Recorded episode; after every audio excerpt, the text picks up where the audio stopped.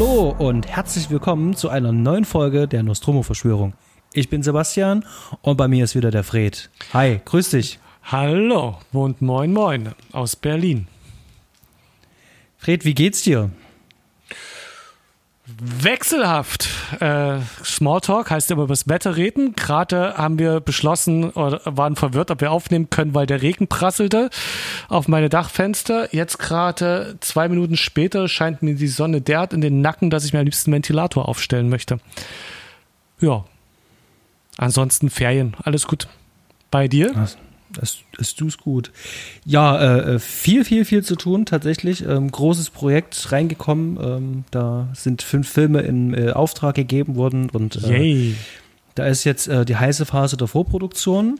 Und dann möchte ich an dieser Stelle noch äh, darauf hinweisen, und zwar ähm, eine Ankündigung. Ich werde nächstes Jahr im Februar einen Kurzfilm drehen. Ich werde dann auch in den nächsten Episoden äh, ein bisschen die Werbetrommel rühren, denn wir werden ab Oktober eine äh, kleine Crowdfunding-Kampagne machen. Denn ähm, so ein Film kostet Geld. Wir werden Licht und Essen brauchen und äh, diverse anderes Equipment. Wir müssen ein paar Props noch bauen. Und ähm, viel können wir kostenlos machen, aber eben halt auch nicht alles. Und ähm, genau. Und da haben wir gestern äh, eine kleine Objektbegehung gemacht, haben auch schon mhm. äh, nach möglichen Kamerapositionen geschaut und ja, ganz viel, ähm, ja, ganz viel geredet, ganz viel ähm, Gehirnschmalz ähm, dazu gegeben und es war ein anstrengender, aber guter Tag und genau.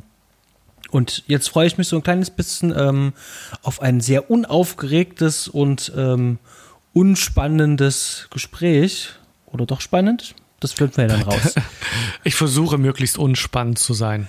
Sehr schön. Ähm, Fred, hast du in den letzten Tagen irgendwas Spannendes oder vielleicht auch nicht Spannendes gesehen? Irgendeine coole Empfehlung? Leider nein. Ich habe Hudson Hawk gesehen, der Film, den wir über, über den wir heute reden, äh, zum ah. Vielfachen Male. Und äh, ganz neu Parasite, ähm, über den wir vielleicht an anderer Stelle nochmal reden. Ähm, Du kennst ihn, ähm, letztes Jahr groß im Kino gewesen, absolute Empfehlung. Mehr sage ich dazu jetzt nicht. Und ein paar Folgen Big Bang Theory der letzten Staffel. Okay, das ist nicht meine Baustelle. Mehr, mehr habe ich nicht zu bieten. Ich ähm, war letzte Woche tatsächlich das erste Mal seit langem wieder im Kino unter ähm, okay. einem wirklich sehr ähm, krassen, ausgetüftelten ähm, Hygienekonzept. Konnte man rein und also die Erfahrung hätte ich mir natürlich ganz gerne auch irgendwie klemmen können, dann in diesem eigentlich sehr schönen Saal ähm, mussten ja die Stühle ja mehr oder weniger rausnehmen. Da ist, glaube ich, nur noch ein Fünftel von dem, was da eigentlich an Leuten reinpasst, mhm. ähm, ist da halt äh, an Stühlen da halt noch drinne. Und die, die Raumakustik ändert sich natürlich ja auch dadurch auch so mhm. ein bisschen. Und das war irgendwie ähm, eine merkwürdige Erfahrung, also zumindest in dem Raum, wo wir waren. Ähm, das war ähm, das Passagekino des Ostens, war das. Mhm. das ist irgendwo hinten bei uns in Leipzig, im Leipziger Osten. Nice. Ja, genau. Die Leipziger kennst. Ich weiß, äh, Passagekinos ganz oft gewesen, genau. Äh, nicht das Passagekino, sondern Ach so. ähm, Passagekino des Ostens. Das ah. ist äh, Eisenbahnstraße Rabé dort hinten. Das kenne ich nicht. Übrigens Eisenbahnstraße, gefährlichste Straße in Deutschland. Immer Und da noch? haben wir uns nachts rumgetrieben. Oh, das ist random Spruch. Ähm, immer wenn ich Eisenbahnstraße höre, ähm, muss ich da an diese, äh, diese Schlagzeile da denken. Ja, ja. Ähm, ja. Ähm, und dort haben wir Porträt einer jungen Frau in Flammen gesehen. Und mhm. ich war hinterher verzückt und selber auch ganz in Flammen. Ein fantastischer Film. So schön gefilmt, so toll gespielt, so feinfühlig inszeniert. Ähm, den Film kann ich nur wärmstens empfehlen. Ich bin aus dem Kino raus und man mag es kaum glauben, ich bin aus dem Kino raus, um mir diesen Film sofort zu bestellen. Das Ui. ist kein Witz. ähm, absolut fantastisch. Und dann habe ich eine selbstverständlich Hudson Hawk gesehen, den wir jetzt besprechen, aber gestern ganz spontan mit unserem ähm, Gast und ähm, äh, Freund, dem Stanley, ähm, Fucking Drama, ein Kurzfilm aus Österreich. Äh, mhm. Äh, 16 Minuten geht der Film, kann man mal machen. Ähm, schön gespielt, war ganz okay. Und ansonsten zwischendrin ein bisschen Next Generation. Und das war's. Ja, ist ja aber auch erst zwei Wochen her, dass wir uns äh, gesprochen haben. Seit der letzten Folge, da war ja auch gar nicht so viel Zeit. Genau. Ähm, Fred, weißt du noch, wann du das erste Mal Hudson Hawk gesehen hast? Ich kann es nicht genau verordnen. Es war logischerweise in den 90ern. Mhm. Äh, und ich kann es nicht einordnen, ob das relativ kurz nachdem der im Kino war ähm, und auf Video rausgekommen ist oder vielleicht ein bisschen später. Aber ich würde sagen, ich war mindestens jugendlich und äh, ich war von diesem Film, ach, ich weiß nicht, fasziniert ist übertrieben. Er hat mir einfach gefallen und ich habe ihn daraufhin in den folgenden Jahren auch gern immer mal nochmal geschaut. Mhm. Ja. Äh, und du hast mir schon gesagt, du hast den Film sogar gesuchtet damals. Ich, ja, es, es war ähm, einer von diesen äh, wenigen Filmen, also wie alt wäre ich denn gewesen sein? Irgendwas zwischen 11 und 15, irgend so in dem Dreh. Da gab es eine Zeit, wo ich den Film fast täglich gesehen habe. Also von der Schule nach Hause gekommen, was zu essen gemacht und den Film hat reingelegt. Mhm. Und umso eher wir Schluss hatten, umso eher konnte ich irgendwie den Film schauen. Und ähm, mit genau diesem Gefühl, äh, was ich damals wohl gehabt haben muss, habe ich heute versucht, oder als ich den Film geschaut habe, versucht ähm, ranzugehen. Was habe ich denn wohl in dem Film mhm. damals so gesehen? Was fand ich denn an dem Film so toll? Ähm, obwohl er ja ähm, vielleicht formal dann doch nicht so gut ist. Finden wir raus. Auf jeden Fall habe ich ihn sehr häufig gesehen. Videokassette gehabt und die wurde ordentlich ausgenudelt, bis das Band irgendwann grisselig war. Genau. Und äh, vielleicht noch vorab, ich habe auch genauso wie du, es haben wir jetzt im Vorgespräch schon ähm, gemerkt, dass wir den beide das erste Mal jetzt im englischen Original gesehen haben. Genau. Äh, ich kann, du hm? konntest dich beim Schauen äh, noch an die deutsche Synchro erinnern. Ähm, ja, ja. Ich nicht. Äh, ich weiß eben, dass ich irgendwann vor vielleicht zehn Jahren gedacht habe, ach, schöner Film, den schaust du nochmal. Wahrscheinlich irgendwie äh, mit jemand anderes zusammen gesagt, lass uns den schauen und dachte so, äh, der ist aber schlecht gealtert. Und genauso bin ich jetzt da auch rangegangen. Wir haben den ja extra auf Blu-ray gekauft. Ich habe noch nie so gestochen, scharfes, verkrisseltes Bild gesehen. Ja. ähm, und äh, war dann erstaunt mit äh, der englischen Synchro auch. Ich hätte es jetzt nicht gewusst, ob es daran liegt, aber der Film hat mir wieder gefallen. Englische Synchro? Äh, mit der Eng im, im Original. Okay. Ja, und äh, dann lass uns doch da gleich mal anfangen. Du, du sagst, es ist der Film ist im, durch die deutsche Synchro wesentlich klamaukiger. Ja, da denke ich, da können wir nachher auch gleich direkt reingehen. Ganz kurz, wir sprechen heute über Hudson Hawk im Deutschen der Meisterdieb. Ähm, vielen Dank für diesen netten Hinweis, ihr lieben Übersetzungsleute. Ähm, von 1991. Ähm, knackige 96 Minuten Spielzeit, hat eine Altersfreigabe ab 16 äh, Finde ich ein mhm. bisschen merkwürdig, weil ich hatte das Gefühl, es ist eher so ein 12-Film und meine Videokassette, die ich damals hatte, war eigentlich auch ab 12, aber vielleicht auch gekürzt. Habe ich nicht bei Schnittberichten nachkorrigiert, könnt ihr aber gerne in den Kommentaren ähm, uns mit reinschreiben. Ähm, das Ganze ist so eine Superstar-Ensemble-Nummer, da werden wir auch noch drauf eingehen, aber Regie führte Michael Lehman. Drehbuch, Fred war beteiligt. Äh, der nicht so sonderlich bekannte Bruce Willis. Mhm. Mit und, einem. Hm. Und äh, zusammen mit seinem Kumpel Robert Kraft hieß er, glaube ich. Und äh, dann hat der Herr Sousa hat dann wahrscheinlich die Dialoge ausgearbeitet, äh, aufgrund der Story von den anderen beiden. Mhm. Und ich habe schon vergessen, hat er nicht irgendwie Stirb langsam oder sowas gemacht, der Sousa? Der hat eine ganze Menge gemacht und gerade immer mit Joel Silver. Ähm, und da sind wir schon beim nächsten, aber der hat die ganzen nur 48 Stunden Phantomkommando, ja, genau. Running Man stirbt langsam, das hat er alles mitgemacht. Ähm, und da sind wir auch schon bei der Produktion. Joel Silver, äh, Schlüsselfigur hier, was diesen Film betrifft. Ähm, Musik Michael Kamen und eben halt ähm, die äh, gerade bereits äh, genannten Robert Kraft. Kamera Dante Spinotti, mein lieber Scholli, was für ein schöner Film. Schnitt Chris Levinson und Michael Tronick. Ja, und an Bord Bruce Willis, Danny Aiello, Andy McDowell, James Coburn, Richard E. Grant und Sandra Bernhardt. Mhm. Der Film ist gedreht auf 35 Millimeter ähm, Material, hat ein Seitenverhältnis von 1,85 zu 1 und ist mit Panaflex-Kameras und Linsen spherical gedreht worden. Ganz genau. Fred, Um was geht's denn eigentlich in Hudson Hawk, der Meisterdieb? Hudson Hawk ist ein wahrer Meisterdieb und niemand kann ihm beim Stehlen wertvoller Kunstwerke das Wasser reichen. Deshalb wird er direkt nach seiner Entlassung aus dem Gefängnis von der Mafia beauftragt, eine kostbare Da Vinci-Statue zu rauben. Doch dann stellt sich heraus, dass hinter dem Auftrag das wahnsinnige und machtgierige Millionärsehepaar Mayflower steckt, das noch gefährlichere Absichten hegt. Hudson versucht, den Wahnsinn zu stoppen. Tut er das oder ist er da eigentlich nicht selbst mit dran beteiligt an diesem ganzen Wahnsinn? Das, da kann man sich da gut fragen, denn äh, diese nette Zusammenfassung steht für eine ordentlich verfahrene Story, die sich von einem Punkt zum nächsten jagt.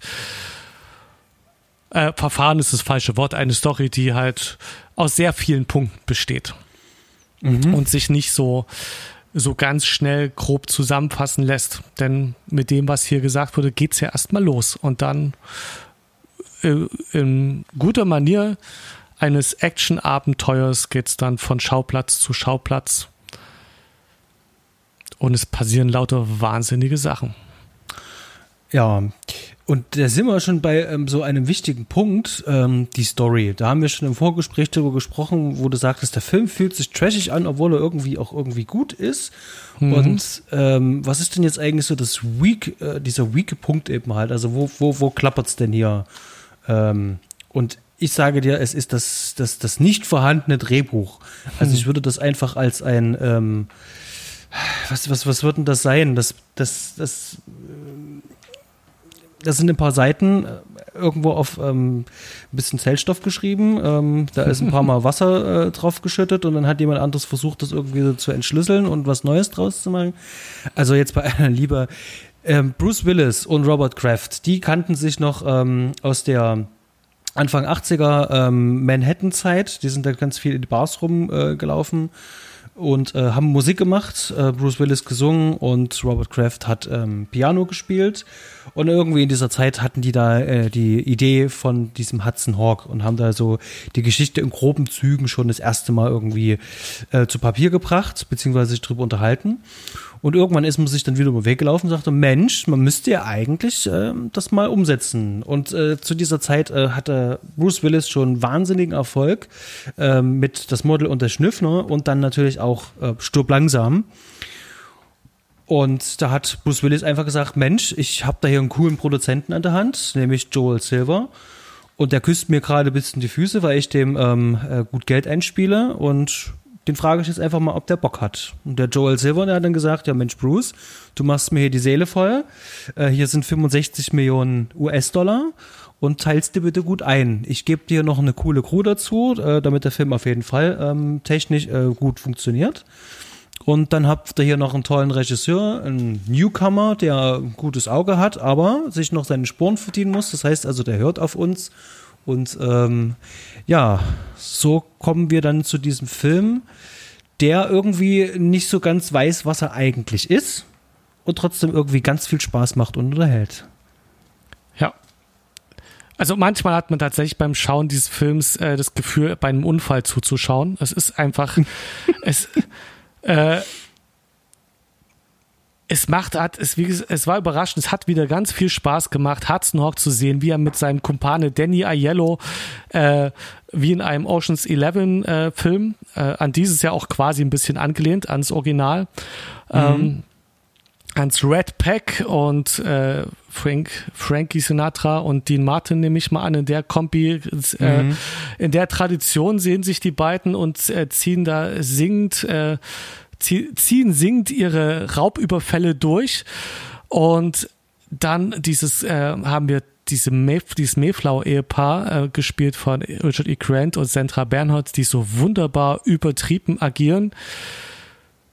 Äh, die ich weiß nicht, ob äh, jemand das Schauspiel nennen möchte. Für mich ist es das. Es ist halt kein Charakterdarstellung, es ist halt es ist mehr so ein Jahrmarktsschauspiel, so extrem, oh, extrem übertrieben. Ja, du sagst Kasperle, ja, ich finde, ich finde, die machen das so gut, dass Kasperle-Theater da ein bisschen zu diffamierend klingt. Denn mir macht es jedes Mal Spaß, denen dabei zuzuschauen und ich denke, das ist nicht so einfach, das zu machen, was sie da machen. Ähm, ja, also ich glaube, in, in, was jetzt Bruce Willis und Danny Aiello angeht, gebe ich dir recht, aber wenn ich jetzt an äh, Sandra Bernard denke und Richard E. Grant, äh, habe ich halt einfach nur wahnsinnige Bauchschmerzen, wenn ich den beiden zusehe. Das ist brutalstes Overacting, kommen ja. wir natürlich noch drauf. Ja. Äh, und das tut halt auch richtig weh. Ähm, und ähm, Sandra Bernhard hat sich dann selber nochmal zu Wort gemeldet, was übrigens auf der Blu-ray mit drauf ist. Ja, ich habe auch, ich hab auch reingeschaut, genau. Und ich habe eine halbe Minute gebraucht und dann habe ich es verstanden. Ähm, sie nimmt sich selber die ganze Zeit mhm. sehr aufs Korn, indem sie ja. sich eben halt sehr ernst nimmt und wie sie, hart sie sich auf die Rolle vorbereitet hat und wie wichtig die Kostüme für sie waren, um die mhm. Rolle reinzufinden. Und das ist äh, sehr schön gemacht. Ähm, der guten Frau hat es ja auch fast die Karriere gekostet. Ach so, das habe ich so nicht mitgekriegt. Ja, ja, leider. Ähm, Gehen wir in den Film rein. Der Film fängt sehr schön an. Ähm, stimmungsvoll warme Bilder. Wir sind ähm, irgendwo im Mittelalter und sehen Da Vinci, wie er ganz viele tolle Dinge baut. Und wir kriegen sozusagen da schon ein bisschen mit, ähm, um was es da irgendwie gehen soll. Es geht da wohl um irgendwas, was Da Vinci gebaut hat.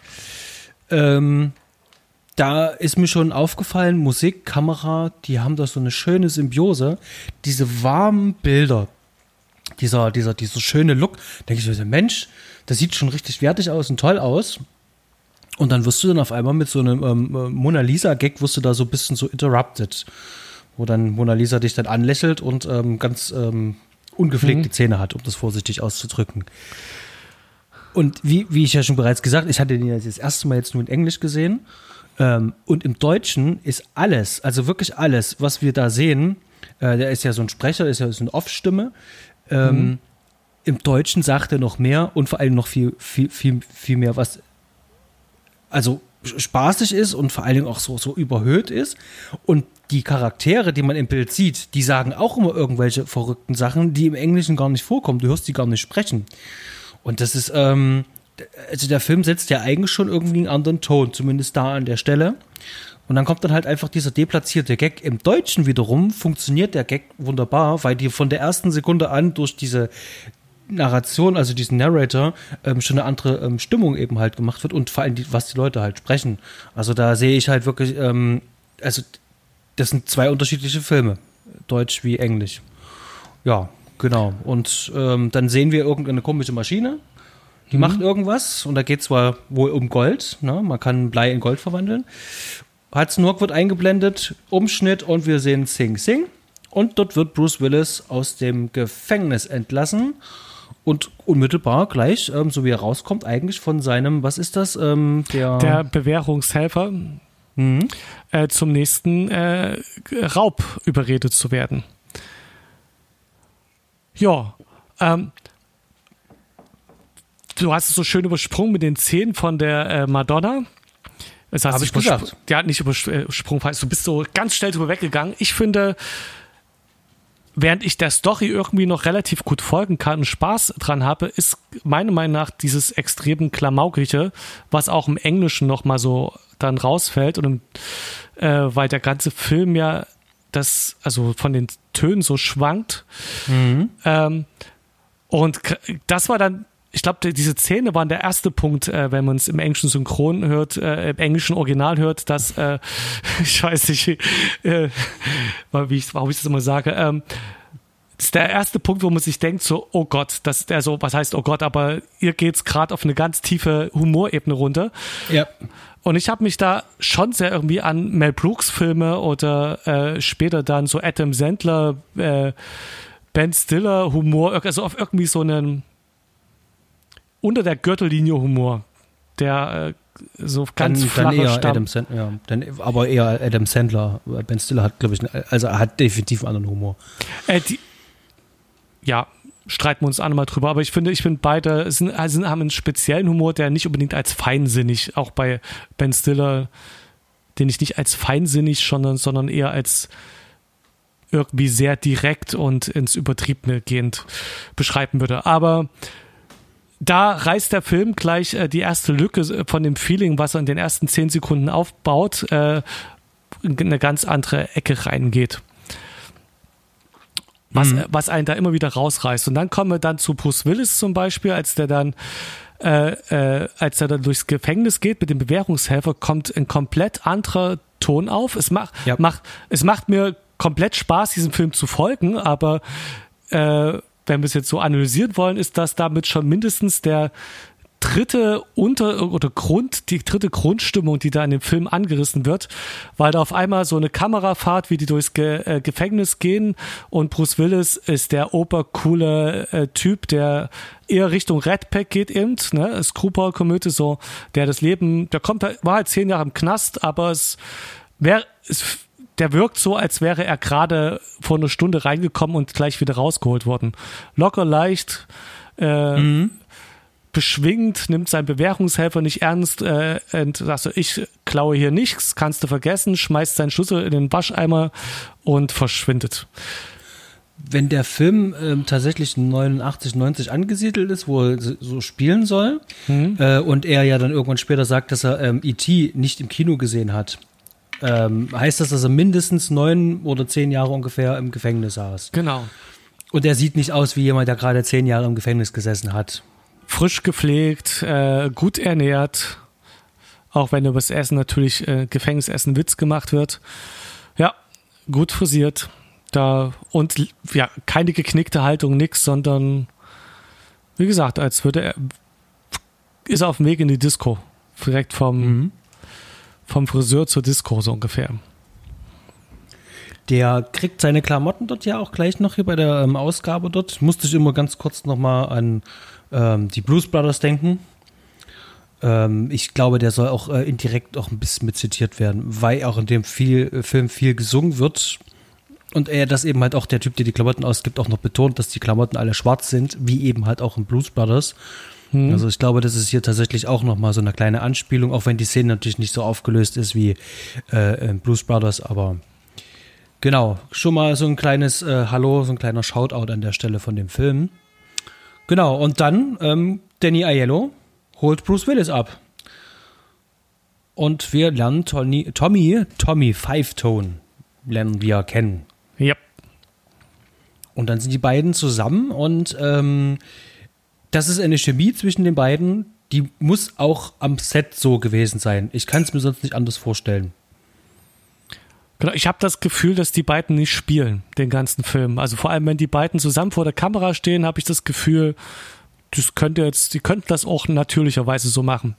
Die haben, äh, man, man, merkt kein Verstellen, keine Ernsthaftigkeit, sondern so, als hätte man die einfach beobachtet, wie die miteinander reden, wie gute Kumpels. Mhm. Ja.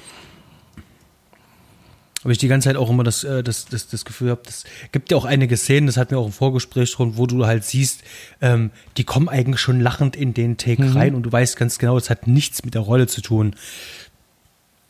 Ganz einfach nur gedacht haben, die haben jetzt ein paar Witze gerissen und macht mal die Kamera an, wir kommen da schon irgendwie rein und ähm, das, das sehe ich ja auch so. Also das, äh, mhm. äh, dieses Gefühl, das, das kommt da halt mit.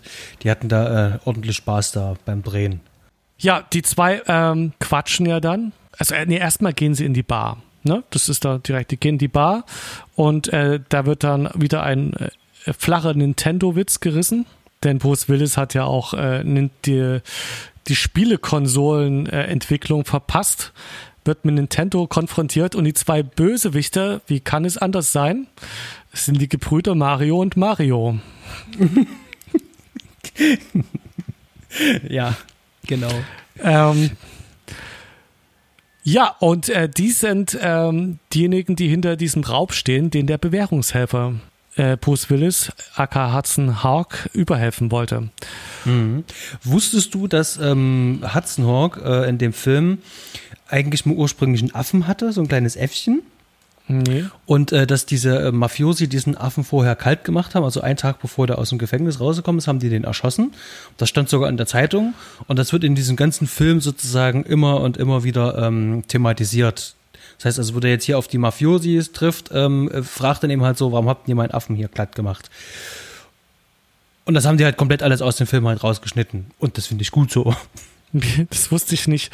Also äh, es gibt keine Anspielung da mehr drauf, oder? Also nichts. Gar keine mehr. Die haben alles keine. rausgeschnitten, was auch nur ansatzweise ja. darauf hindeuten könnte. ähm, das sind ein paar Szenen, dem der Schere zum Opfer gefallen, was allerdings tatsächlich nicht, nicht wirklich schlimm ist. Nee. Ähm, ich glaube, noch mehr Klamauk hätte der Film auch nicht vertragen. Mhm. Genau. Ähm, nach dieser, dieser, dieser, dieser Szene ähm, müssen die sich jetzt halt nur vorbereiten und zwar auf einen Bruch. Ähm, und zwar sollen die ähm, ein Pferd von Da Vinci, sollen die klauen und bereiten sich davor. Und äh, da kommen wir hier ähm, zu einem Part in diesem Film, den ich vor allen Dingen auch als, ähm, als Junge eben halt immer sehr mochte. Ich bin kein großer Fan von ähm, Musicals äh, als solches. Ich, hm. Es ist halt nicht so ganz meine Baustelle. Es gibt immer schöne Ausnahmen, also ich kann es nicht kategorisch ablehnen, aber und in diesem Fall, die singen hier. Die singen Frank Sinatra und machen dabei diesen Bruch und ähm, es sieht toll aus, das macht Spaß, es ist schön durchchoreografiert, die haben Spaß dabei und die singen halt einfach Frank Sinatra, während die dann eben halt dieses Pferd da klauen. Und ähm, es macht einfach nur Spaß, diese, diese Montage. Ja, und es, es gehört so, äh, ist eine von den vielen Sachen, die bei mir auch bei diesem Film dauerhaft hängen geblieben sind. Ähm, mhm. Ich finde, es ist eben kein Musical, weil die eben nicht darüber singen, was die machen oder nicht ihre Dialoge in äh, Sachen genau. packen, sondern das ist echt schön, äh, eine echt schöne Grundidee. Dadurch, dass es kommt natürlich dadurch, dass äh, Robert Kraft Musiker, also der Drehbuchautor zusammen mhm. mit äh, Bruce Willis, dass die eben äh, dass der Musik, das war ja, ist ja auch ein interessanter Fakt, den ich erst durch die DVD jetzt gelernt habe, dass die zuerst eine Melodie hatten und aus der Melodie der Name und der Film überhaupt erst erstanden, entstanden ist. Eigentlich eine, eine schöne Origin-Story. Ähm, und da ist das so schön eingearbeitet in den Film, dass die, ähm, bevor die ja noch diesen Raub begehen, werfen die sich ja Liedtitel zu und äh, die genaue Länge dieser Liedtitel. Ja, äh, Lied so und so und Bruce Willis sagt 4 Minuten 30 Sekunden. Sowas. Mhm. Und, und die singen ja dann währenddessen einfach ein Lied und das ist dann gefühlt so, es ist quasi dieses Ohrenvergleich, was in diesem Film fehlt, was du in vielen anderen Gangsterfilmen oder Gangsterkomödien hast, dass die Leute ihre Ohren aufeinander einstellen, ist das quasi, die singen halt ein Lied als Zeitangabe für ihn heißt.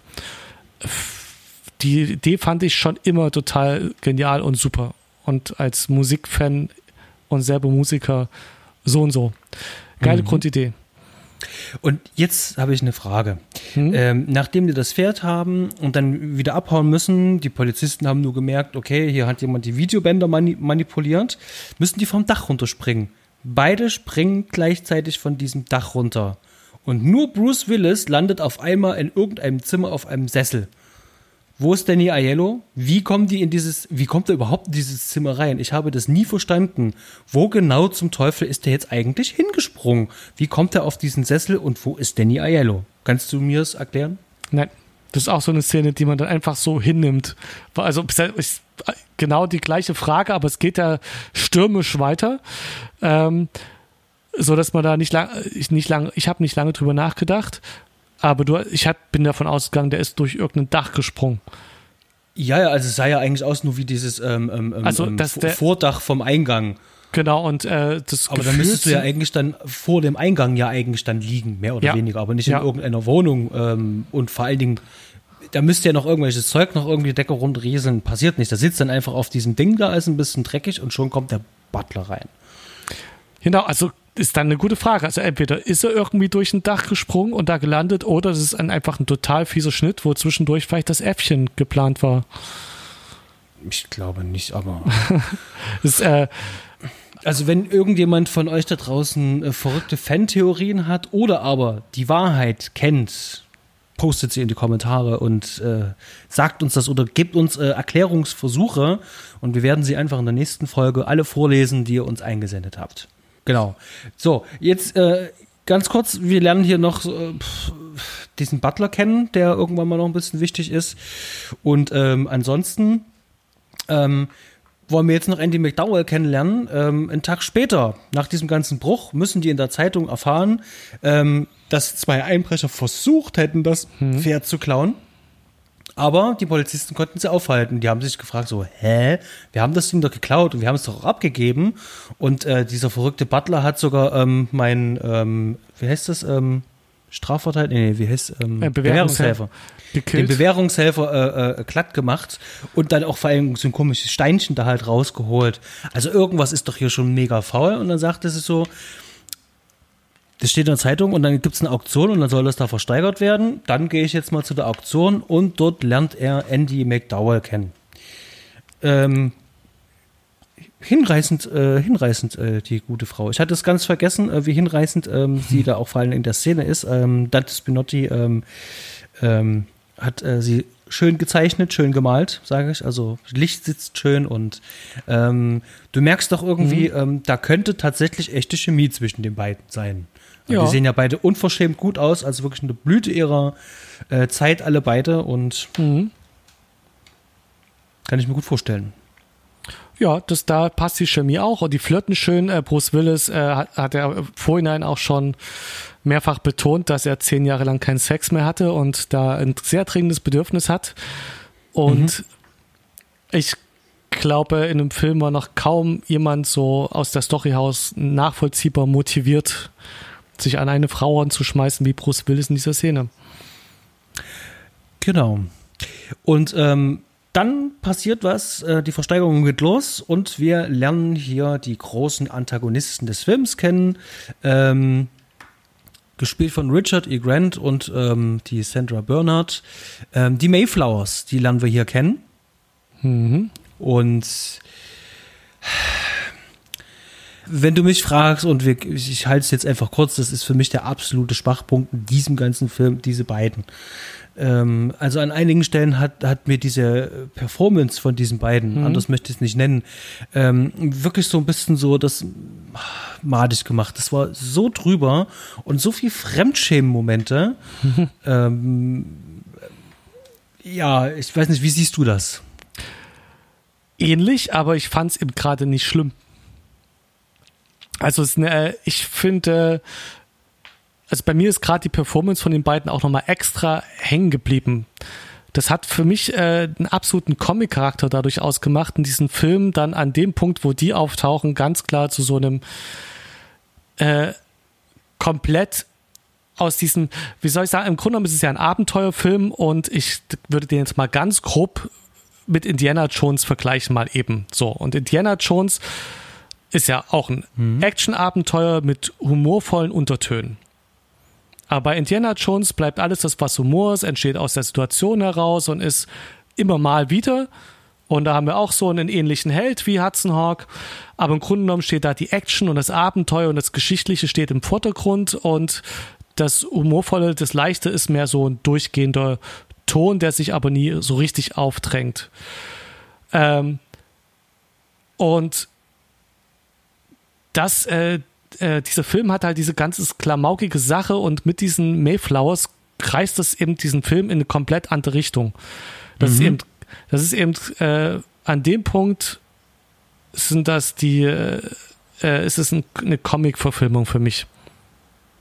Mal grob, also, also das, ich akzeptiere da ab dem Punkt die Sinn überdreht und das ist jetzt eben nicht mehr bei, wie bei Indiana Jones so ein, vielleicht könnte es mal so wirklich gespielt haben. Also Indiana Jones ist ja so an der Grenze, dass man sagen könnte, es könnte vielleicht gerade noch so real sein. Also weißt du, so einen ist es natürlich nie, aber weißt du, was ich meine? Ist, äh, die, der Humor geht nie in die Richtung, dass du denkst, okay, ich bin jetzt bei Superman und Batman, sondern es bleibt alles noch so hart an dem, was irgendwie vielleicht noch physikalisch möglich wäre.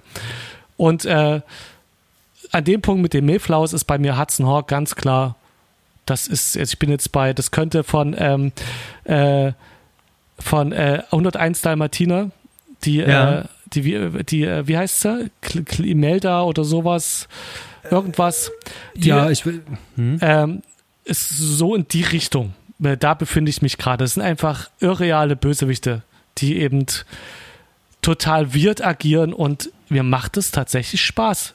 Ich finde, die haben so beide so kantige Gesichter, also und gucken so krass in die Kamera und posen so krass übertrieben rum, dass es irgendwie für mich dazugehört. Es ist gleichzeitig Fremdschämen. Ja. Ist es auch, aber irgendwie macht es für mich so ein einen wichtigen Teil von dem Film aus, dass ich ihn auch mag, deswegen. Hm. Ich weiß, was du meinst. Also die sorgen halt äh, für ein ähm, sehr großes, äh, ähm, für so eine Waage halt, weil die sind halt so krass überzeichnet. Ähm, da fällt eben halt alles andere nebenbei nicht ganz so krass auf. Ähm, Ja, und gebe geb, geb, geb ich, kann, kann, ich zumindest nachvollziehen. Ja, und es passt, ähm, was jetzt ja auch noch kommt bei der Auktion, es sind ja, ist ja noch ein anderer Antagonistenpunkt, das ist ja das CIA mit äh, seiner Geheimagententruppe aus, ähm, ja, äh, unser, wie heißt es in Deutschland? GSG 9? Ist, glaube ich, eine Kasperle-Gruppe gegen, ähm, gegen diese CIA-Gruppe, die da auffällt. Im, im, im Deutschen hat man sie die Vollmilch-CIA genannt. Großartig. Also so. Wus hm? Wusstest du, dass diese Vollmilch-CIA, die wird ja von ähm, James Coburn ja hier gespielt, angeführt, hm? ähm, der hat den Namen George Kaplan. Kommt dir der Name bekannt ich, vor? Ich, ich habe es gelesen. Äh, wo, woraus kam war der Name? Der, der unsichtbare der, Dritte, den wir doch schon besprochen haben. Genau, genau. Der spielte auf ähm, unsichtbaren Dritten an. Hudson Hawk ist voller Anspielung. Auch das äh, hätte, hätte ich nie raus. Also einiges merkt man und vieles muss man, glaube ich, nachlesen. Es, äh, da, die haben da viel reingesteckt. Hm. Aber es, äh, ich würde bitte. gerne nochmal auf den Punkt nochmal kommen zu den beiden. Ähm, ja der ähm, Journalist und auch Drehbuchautor, der Mark äh, Kermode, Kermode, mhm. ich weiß nicht, wie man es genau ausspricht, äh, der hat äh, nach dem Film, äh, als er den gesehen hat, äh, Richard E. Grant angesprochen und äh, hat ihm gesagt, ähm, dass er einer von den wenigen Leuten ist, ähm, der den Film mochten und vor allen Dingen auch Richard E. Grant da drin mochten. Und äh, Richard e. mhm. E. Grant, der diesen Film nicht sonderlich toll findet, bis zum mhm. heutigen Tag, hat ihm direkt gesagt, it was a stinking pile of steaming hot donkey, donkey droppings and you are an idiot. Ja. Was ich schade finde, weil wie gesagt, äh, also die, ähm, wie die beiden agieren, ist mit äh, ist bei mir viel mehr hängen geblieben als zum Beispiel diese äh, Vollmilchbubis hier E-Gruppe, die ähm, erst als ich die dann gestern, vorgestern gesehen habe, dachte ich, ach ja, das war ja auch noch, aber Hudson Hawk ist für mich neben Bruce Willis sind das die beiden, die so einfach herausstechen. Extremst herausstechen. Mhm. Genau. Und ähm, nach dieser Auktion, kleine Verfolgungsjagd, ähm, Golden Gate Bridge und dann trifft er nochmal auf die Vollmilch-CIA und sie betäuben ihn und legen ihn schlafen und dann gibt es einen Schnitt und er wacht in Rom auf und dann spielt sich ab dieser Zeit dieser Film nur noch in Italien ab. Genau. Und dann lasst mich kurz zur Vollmilch-CIA was sagen, weil das ja, ja, die Hörer, die den Film nicht gesehen haben, jetzt nicht wissen, was das soll. Das ist eine ziemlich äh, schräge Truppe aus äh, auch äh, Charakteren, die direkt aus den 80ern in, äh, den Film reingefallen sind, ähm, die äh, jeder ein, einen speziellen äh, Vollmilchriegel, deswegen Vollmilch, also als Snickers oder Butterfinger und so weiter essen und äh, entsprechend an, äh, aufgrund dieser Riegel ihren äh, Codenamen hatten und äh, äh, ja, das, äh, dieser Butterfinger zum Beispiel mit seiner Fokuhila blond gefärbten Frisur, so ein richtig bulliger Typ. Äh, da, ich habe mich bei, äh, also diese, die stechen alle so raus, und dann Kit Kat gehört ja auch dazu, ne? Äh, gespielt mhm. von David Caruso, man kennt ihn danach aus äh, CIA Miami. Mhm. Ähm, der äh, st als ständig äh, verkleidet auftaucht, als ähm, äh, angepasst an die Umgebung und nicht spricht. Lauter witzige Charaktere und ich habe mich da sehr an Top Secret irgendwie, äh, äh den Film Top Secret, äh, da in das Feeling, in dieses Zucker Abraham Zucker Klamauk-Feeling mhm. reinversetzt gefühlt.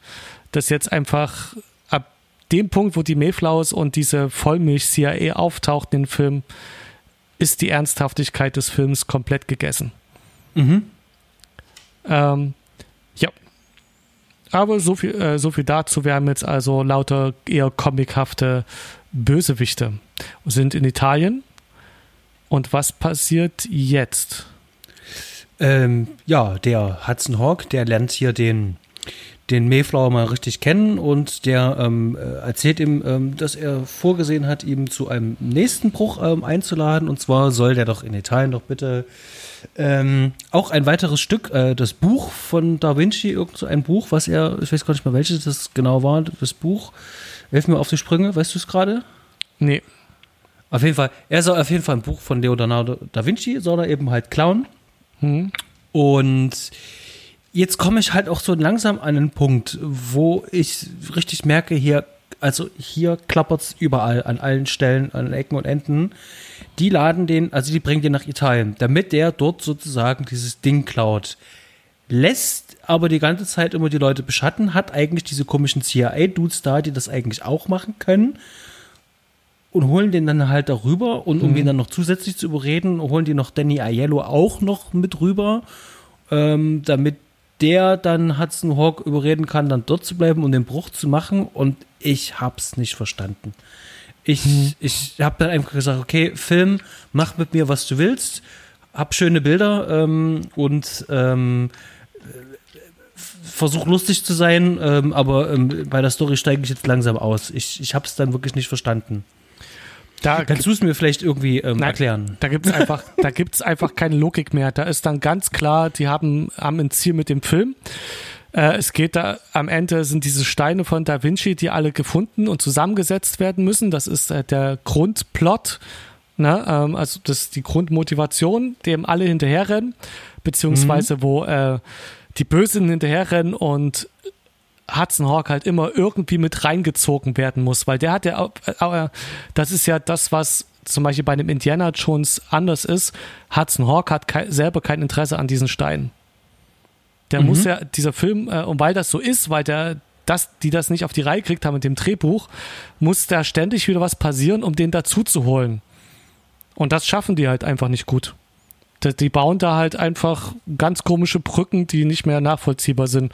Und das ist was du schon sagtest, wenn äh, im Vorgespräch, glaube ich, sagtest, ein Grund, warum der Film irgendwie nicht gut ist, objektiv nach formalen mhm. Kriterien, ist das Drehbuch. Und zwar spätestens an der Stelle dann. Mhm. Äh, ich finde, vom, der, vom Anfang an funktioniert es an sich noch. Mhm. Aber ne, wird dann immer löchriger und jetzt hier sind wir an einem Punkt, wo, wo man es dann einfach hinnimmt. Wenn man, bis da, wenn man bis dahin dran geblieben ist bei dem Film, guckt man eh zu Ende, weil dann hat man sich abgefunden mit dem, wie der Film funktioniert. Genau, und dann passieren auch so eine verrückten Sachen. Du denkst, okay, äh, wir haben Andy McDowell ja ähm, am Anfang ja in diesem ähm, äh, bei dieser Auktion gesehen und denkst so, okay, ähm, sie ist als Vertreterin von Vatikan da und jetzt siehst du, sie ist eine Nonne, die aber auch gleichzeitig eine Agentin ist. Mhm. Und, und da, wenn dann noch mehr so eine Sachen dann halt noch mit dazukommen und dann diese verrückten Auftritte von der Vollmilch-CIA, wo dann dieser KitKat dann auch immer die Klamotten von den Leuten, die er beschatten soll, anhat, ähm, und ich einfach nur eine Frage stellst, was, okay, und wie ich schon bereits gesagt habe, Film, mach einfach, ähm, ich mhm. bin jetzt aber bei der Story halt noch raus und ich glaube, ähm, es ist auch nicht so schlimm. Ja, also wenn, wenn, wenn wirklich jemand äh, diesen Film ähm, so in Gänze rational erfasst hat und das auch verstanden hat, wie es auch gemeint ist, auch hier Hinweis, haut's in die Kommentare und erklärt uns das nochmal. Ähm, aber auch wenn ich den Film bestimmt 20, 30 Mal gesehen habe und jetzt nochmal, es macht's nicht besser. ist, äh, nee, ich glaube jetzt, je, je mehr wir drüber reden und ich drüber nachdenke, ist das, ähm, haben sich bei dem ganzen Film gedacht, die wollen einen Film aller Hotshots, aller Top Secret, aller Braut des Prinzen, einen Film in die Richtung machen, aber mit dem Topic halt Meisterdieb und und, äh, und ich, ich glaube nämlich nicht. Ich glaube nämlich nicht, dass das so ist, denn das widerspricht sich ja vor allem auch mit, dem, mit den Aussagen, die Bruce Willis ja getätigt hat, weil der hatte ja eigentlich eher so eine ähm, so eine Screwball ähm, da irgendwie in seinem Kopf und ähm, der, der hatte der ganz andere äh, Namen mit ins Spiel gebracht. Ähm, ich glaube, die, die, ja, Katze, die, die Katze auf dem heißen Blechdach. Ähm, ja, nee, nee, das, der Katze auf dem heißen Blechdach ist ein Drama. Nee, dann war es, nee, ich verwechsel das gerade, das war irgendwas anderes. Äh, wie, wie, wie, wie hieß es denn noch? Ähm, ich hätte es jetzt gerade gelesen.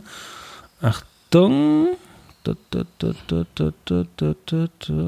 es hier irgendwo gelesen. Hitchcock über den Dächern von Nisa vielleicht oder so. Genau, genau, äh, genau. Sowas in der Art. Also äh, nochmal. Also mehr so Suspense mit einem Einschlag Humor. Dann haben sie es gründlich in der Ausführung gründlich daneben gelegen. Ja, genau. Und dann zwischendrin äh, hatten die einfach nur die Idee, hm, das könnte vielleicht langweilig sein, lass uns noch ein paar Gags noch mit reinbauen. Und so fühlt sich das auch an. Und ich habe bis zu einem bestimmten Punkt an diesem Film, habe ich mir so gedacht, der Regisseur ist eigentlich ziemlich clever. Es gibt so ein paar Szenen, die genauso dieses Screwball, dieses Heist-Movie, diesen mhm. Mix, so auch so, so, so ganz gut zusammenfassen. Ich glaube auch gerade so äh, am Anfang ist da ganz viel noch mit drinne. Und diese ganzen ähm, gaggigen Szenen, die sind wie losgelöst vom, vom, vom Rest des Films. Und da sehe ich auch so ein, so ein, mhm. so ein, so wie so ein ganz kleinen, ähm, also wie als wenn der Regisseur am Ende sagen könnte, diese ganzen Szenen könnten wir jetzt einfach rausschneiden, so dass ich, wenn ich jetzt einen Director's Cut bekäme, ähm, meine Version des Films tatsächlich mhm. dann halt ähm, geben kann. So habe ich das im Gefühl. Okay. So kommt mir das auch vor, weil einige Szenen wirken halt auch wie rangeklatscht. Im Deutschen wiederum fällt das wirklich nicht auf, weil auch die ganze Zeit drüber gequatscht wird. Und selbst wenn die, wenn die nicht mehr zu sehen sind, dann hörst du die Stimme eben halt aus dem Off, die dann immer noch mehr Unsinn noch dazu erzählt. Also im, im, im Deutschen ist er sozusagen an dieser ähm, gaggigen, ähm, trashigen oder ja, sehr übertrieben Hotshots-mäßigen, äh, Mel Brooks-mäßigen Variante noch eher dran, als es eigentlich im Englischen ist. Weil im Englischen hat er sich ähm, tonal und ähm, auch von, von seinem Pacing her äh, komplett verhoben. Und im Deutschen hat man das einfach wirklich mit der Synchro versucht, eben halt gerade mhm. zu ziehen. Ja. Und äh, da funktioniert das schon ein bisschen besser, auch wenn ich jetzt äh, sagen muss, ähm, ich finde es jetzt schon ein bisschen übertrieben. Also jetzt, wo ich diesen direkten Vergleich halt auch habe. Also das ist ja teilweise ja ähm, absurd, Na, was da alles kommt. Genau, ich vermute mal, ich meine, wir haben, als wir den Film geschaut haben, waren wir beide im besten, wir entdecken das Filmgenre für uns äh, Alter in, mhm. und wo wir so und so, äh, wo man einfach alles mitnimmt und alles in sich aufsaugt und war, stand dem sehr gutmütig gegenüber. Als ich den dann vor ein paar Jahren das letzte Mal gesehen habe, wahrscheinlich in deutscher Synchro, höchstwahrscheinlich, da war es mir dann wahrscheinlich äh, schneide mal das wahrscheinlich dann raus hinterher, sieht wahrscheinlich, wahrscheinlich, wahrscheinlich. Ähm, da war es mir zu klamaukig durch die deutsche Synchro, vermute ich jetzt mal, denn als jetzt mit ähm, im englischen Original vorgestern hat er wieder wesentlich mehr Spaß gemacht und wirkte nicht so trashig, wie ich den vom letzten Mal schauen in Erinnerung hatte. Mhm. Genau. Ähm, bevor wir jetzt äh, so ein bisschen so Richtung Ende des Films kommen, weil, ähm, wenn man so will, eigentlich passiert nicht wirklich großartig viel, außer dass es dann noch den einen oder anderen Spin da noch gibt ähm, dass eben halt äh, Hudson Hawk erfahren muss, dass Andy McDowell eben halt eine Nonne ist und äh, dass die CIA mit drinnen verstrickt ist, obwohl sie irgendwie doch nicht verstrickt ist und ähm, möchte ich hier an dieser Stelle äh, mal äh, Michael Kamen hervorheben. Mhm.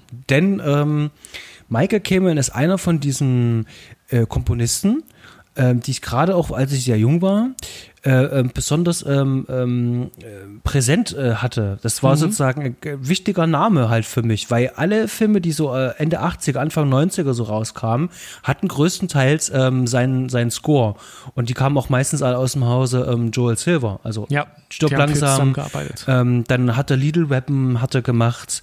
Ähm, ich hatte früher auch gerne äh, Robin Hood gesehen hier von Kevin Costner, äh, ja, mit Kevin ja. Costner.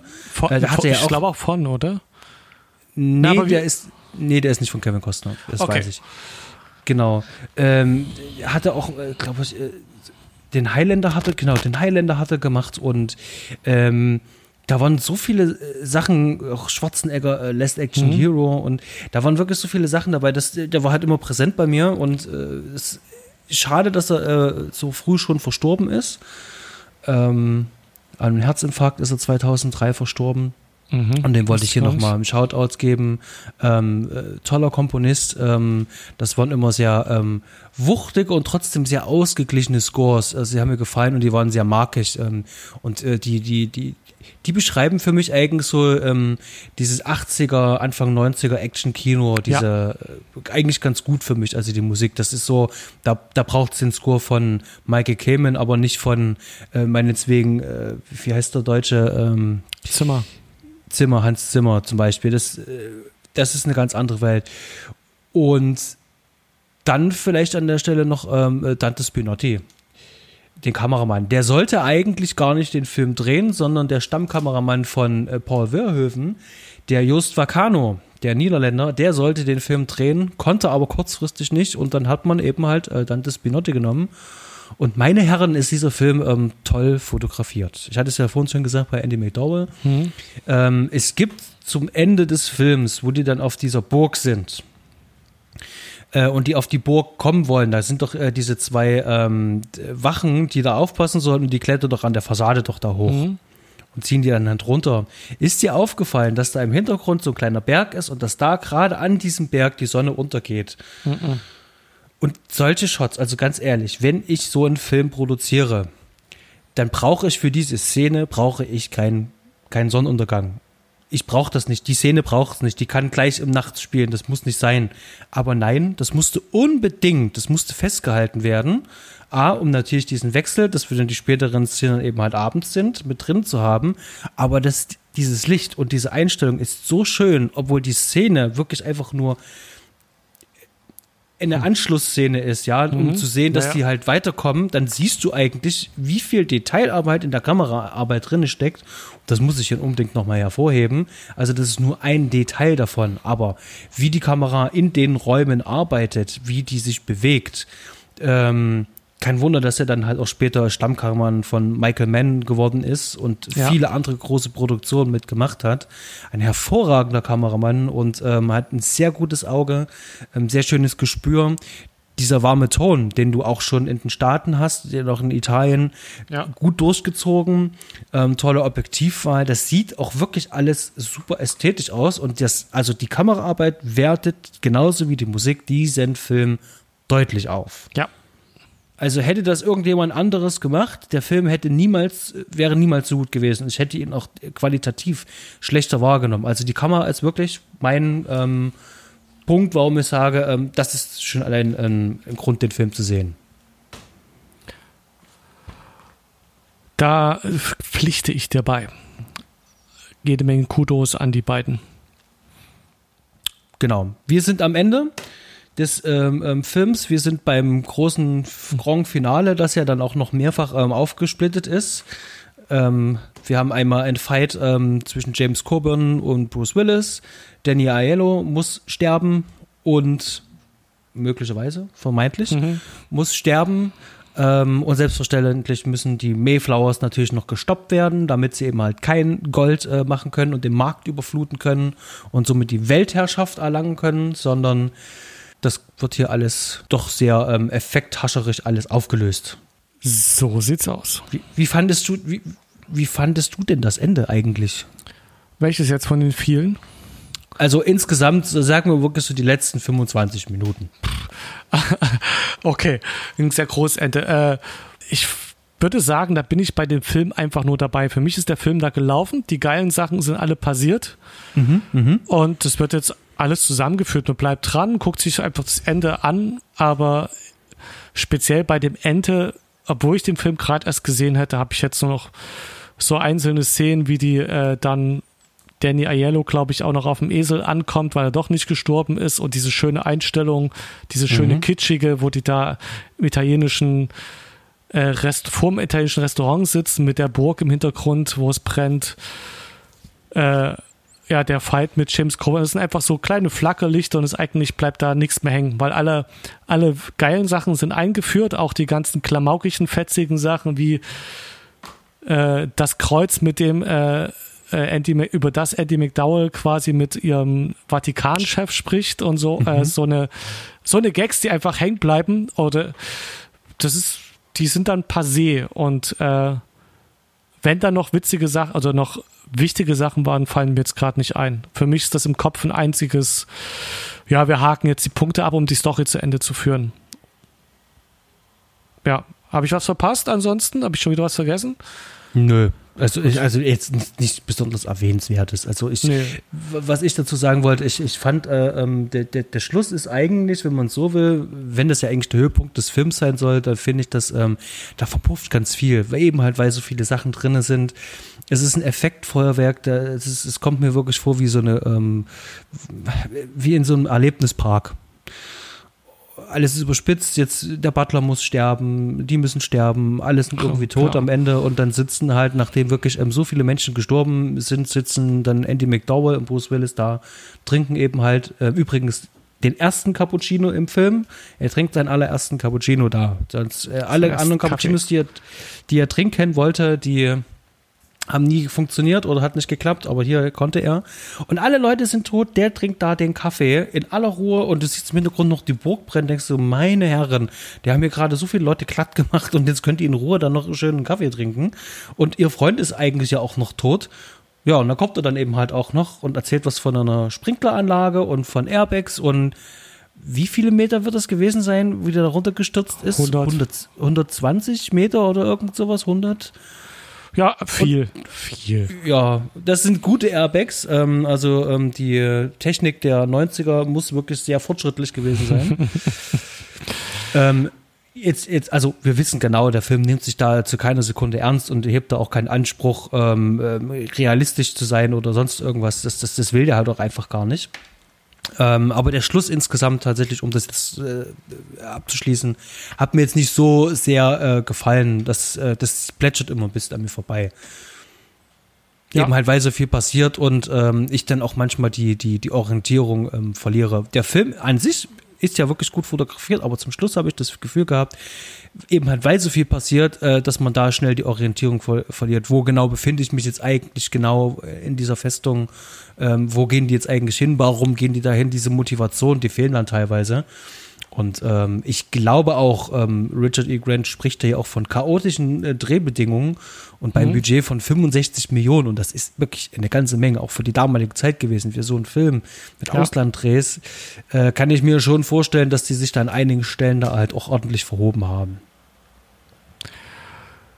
da haben zu viele Leute zu viel gewollt und sich gestritten dann äh, beim Dreh. Das ist wahrscheinlich ja. das, was passiert ist nach allen Daten, die wir jetzt haben.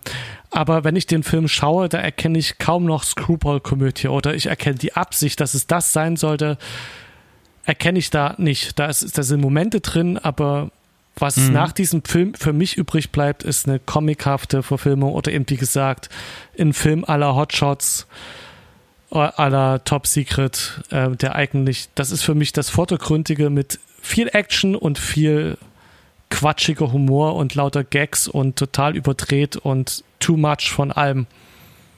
Und jede Menge und jede Menge Spaß beim Schauen. Der Film gefällt mir doch. Ich kann ihn trotzdem einfach nur empfehlen.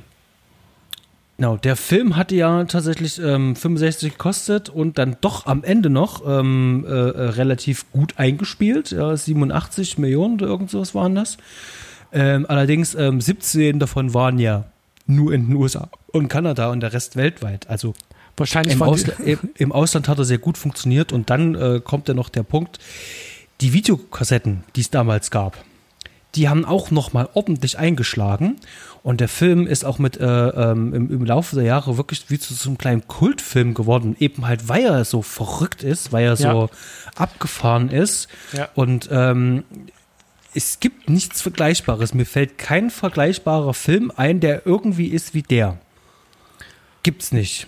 Das ist, ähm, weil der Film auch so ähm, von, von, von seinem Pacing, also irgendwie insgesamt funktioniert es schon irgendwie, aber ähm, äh, die, die, die, die ganzen ähm, äh, Szenen untereinander, ähm, die, die, diese Stimmung, das, das eigentlich passt das vorne und hinten nicht und ja. trotzdem passt es irgendwie. Weißt du, was ja. ich meine? Das ist Gen so.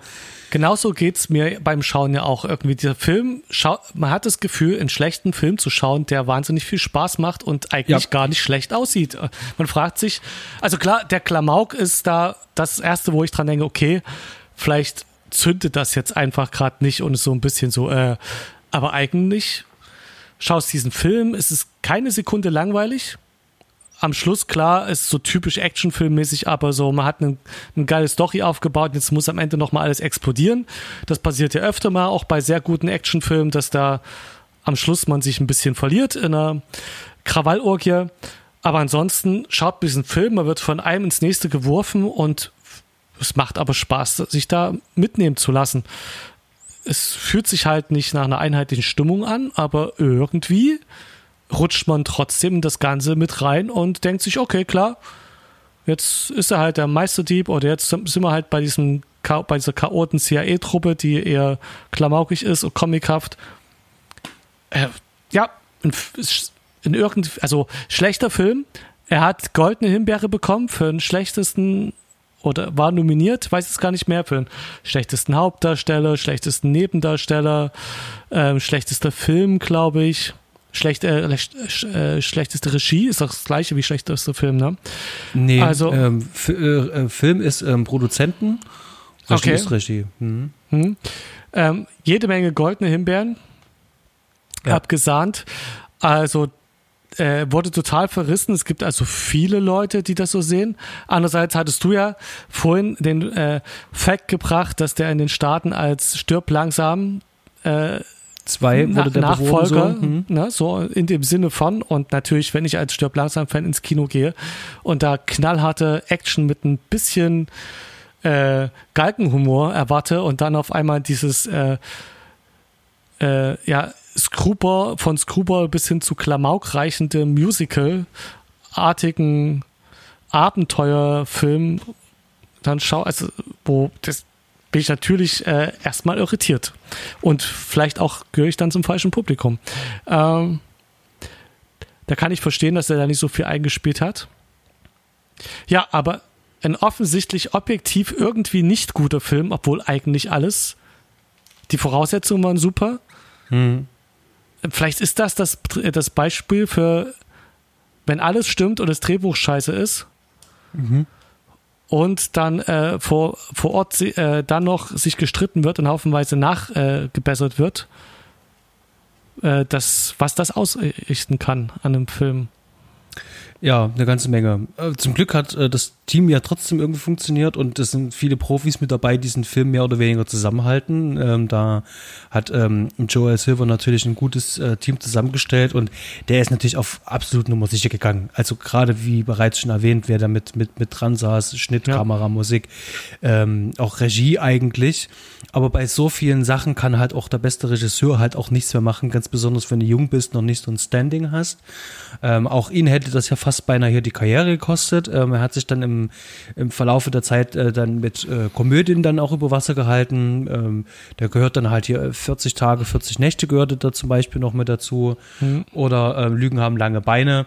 Also gerade so die End-90er ähm, Komödien, bis er dann irgendwann dann ähm, zu den Serien abge ähm, wandert ist und da dann schon wieder ein bisschen mehr Auftrieb hatte. Da hat er hier Drew Blood mitgemacht, Californication und sowas und mhm. Genau. Ähm, ich fand den Film super unterhaltsam. Ich kann den Film aber nicht uneingeschränkt äh, jedem empfehlen. Und wenn ich einen Film empfehle, könnte ich mich noch nicht mehr entscheiden, gucken in Deutsch oder gucken in Englisch, weil beides hat so sein Für und sein Wider. Mhm. Ähm, also wir haben tatsächlich wirklich ähm, das unverschämte Glück äh, mit dieser deutschen Synchro, die halt wirklich äh, nochmal was Eigenes ist. Schaut den Film original, dass ihr wisst, äh, wie der Ton ist und schaut danach in Deutsch. Die Blu-ray, die wir haben, die kostet keine 5 Euro. Neu.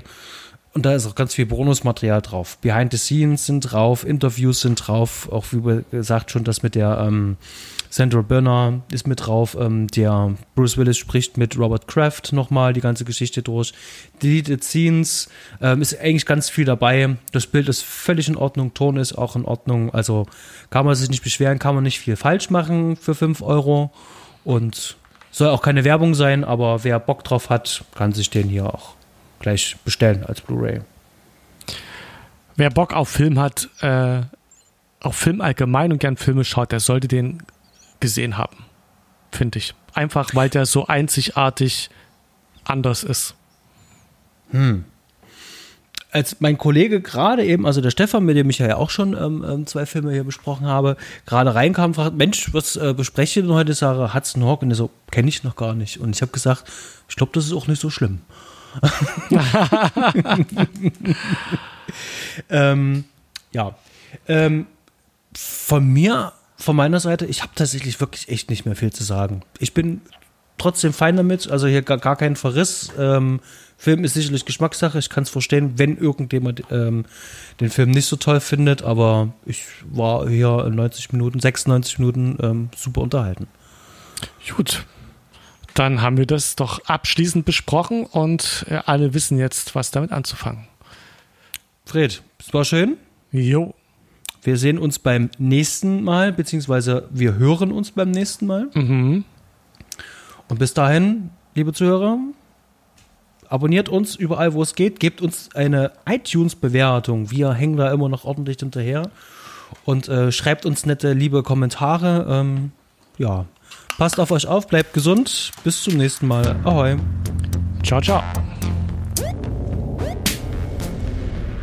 So.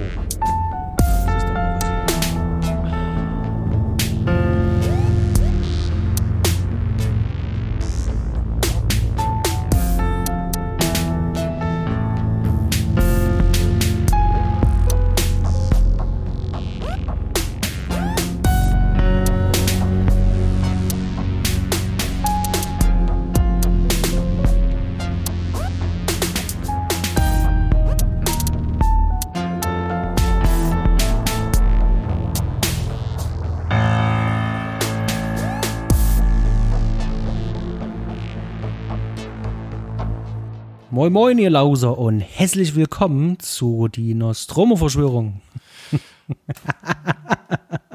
Bitte?